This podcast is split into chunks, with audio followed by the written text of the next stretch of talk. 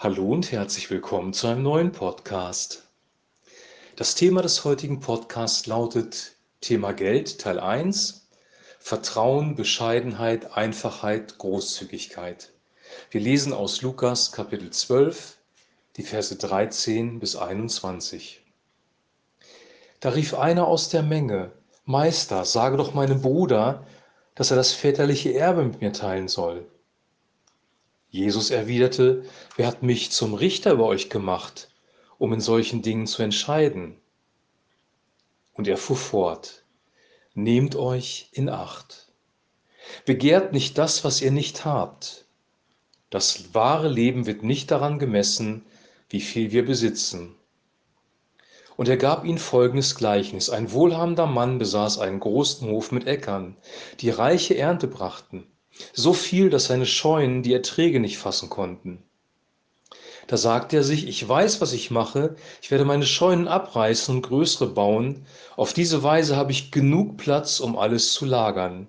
Und dann werde ich mich zurücklehnen und zu mir sagen, mein Freund, du hast für Jahre genug eingelagert, genieße das Leben, iss, trink und sei fröhlich. Aber Gott sagt zu ihm, wie dumm von dir, du wirst noch heute Nacht sterben. Und wer wird dann alles bekommen?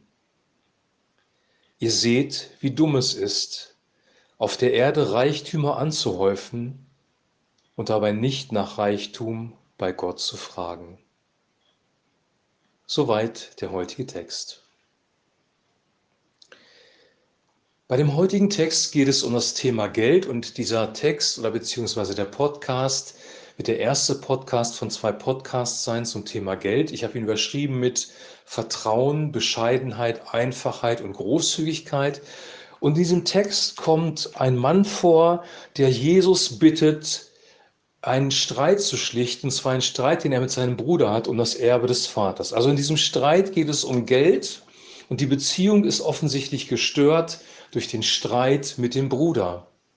Jesus macht ihnen einmal klar, dass er nicht der Streitschlichter ist und sagt dann sehr klar, begehrt nicht das, was ihr nicht habt, das wahre Leben wird nicht daran gemessen, wie viel wir besitzen.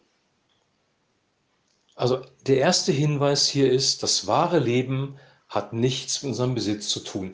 Die Frage ist, was ist das wahre Leben? Das wahre Leben ist eigentlich das Leben, das von Gott kommt, die Gunst, die Zuneigung, die Zuwendung Gottes, seine Herzensgüte zu erfahren, eine lebendige Beziehung mit ihm zu haben und als zweites lebendige, gute Beziehungen zu Menschen zu haben. Und diese Beziehung ist ja offensichtlich gestört und der Grund, warum das ist, ist Geld oder besser gesagt Geldgier. Und die Bibel sagt, dass die Geldgier die Wurzel allen Übels ist. Und das wird hier sehr deutlich.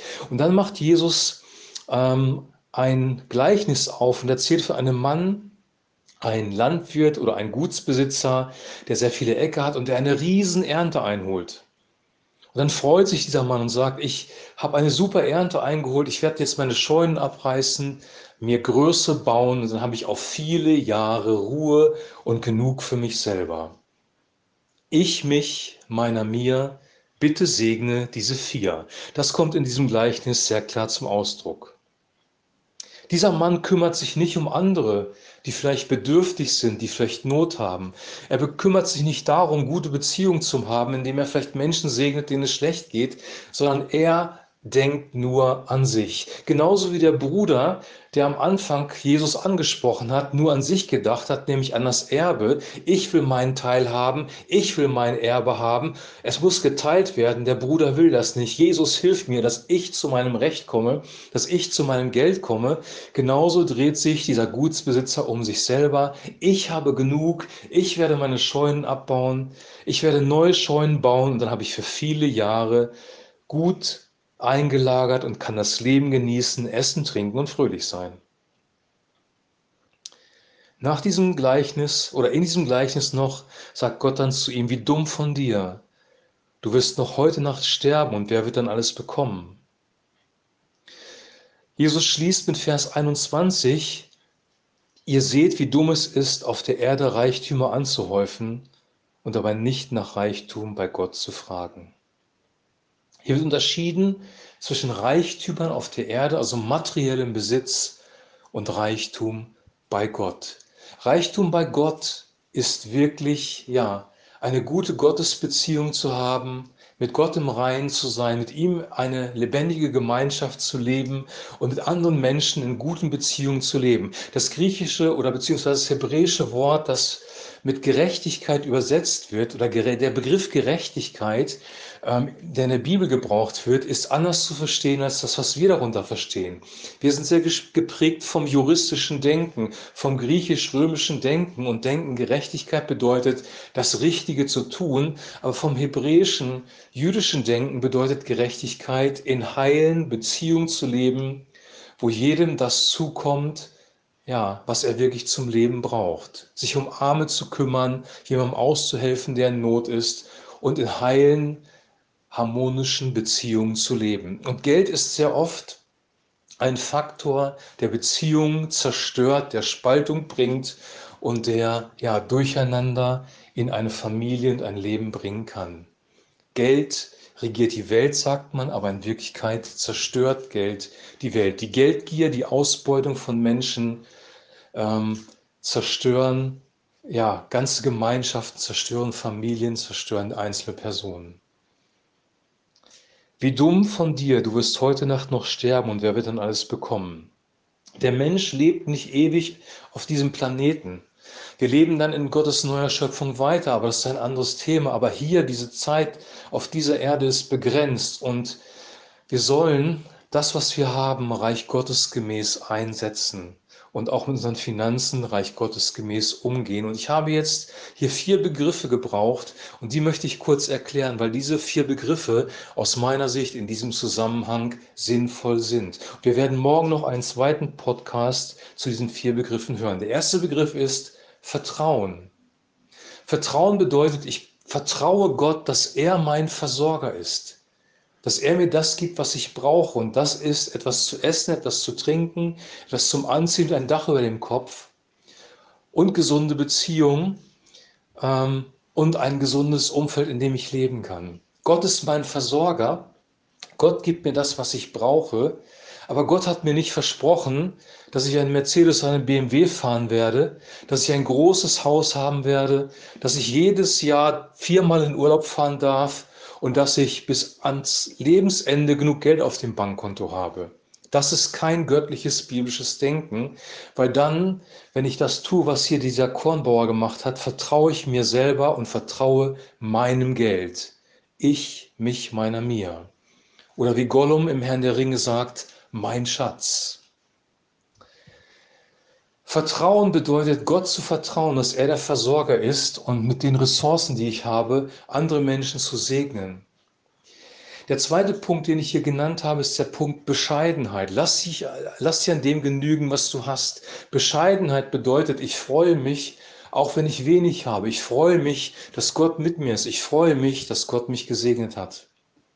Ich freue mich, ja, dass ich leben darf und dass er auf meiner Seite ist, dass ich seine Gunst, seine Herzensgüte in meinem Leben erfahre. Der dritte Punkt ist Einfachheit. Wir brauchen keine komplizierten Konstrukte in unserem Leben. Wir dürfen einfach leben in einfachen Beziehungen. Es darf auch mal ein bisschen einfacher sein, wenn es ums Essen geht, um die Bekleidung geht. Wir müssen nicht das Tollste, das Neueste, das Modischste haben. Wir müssen nicht das exklusivste Essen zu uns nehmen. Wir dürfen einfach leben und bescheiden leben.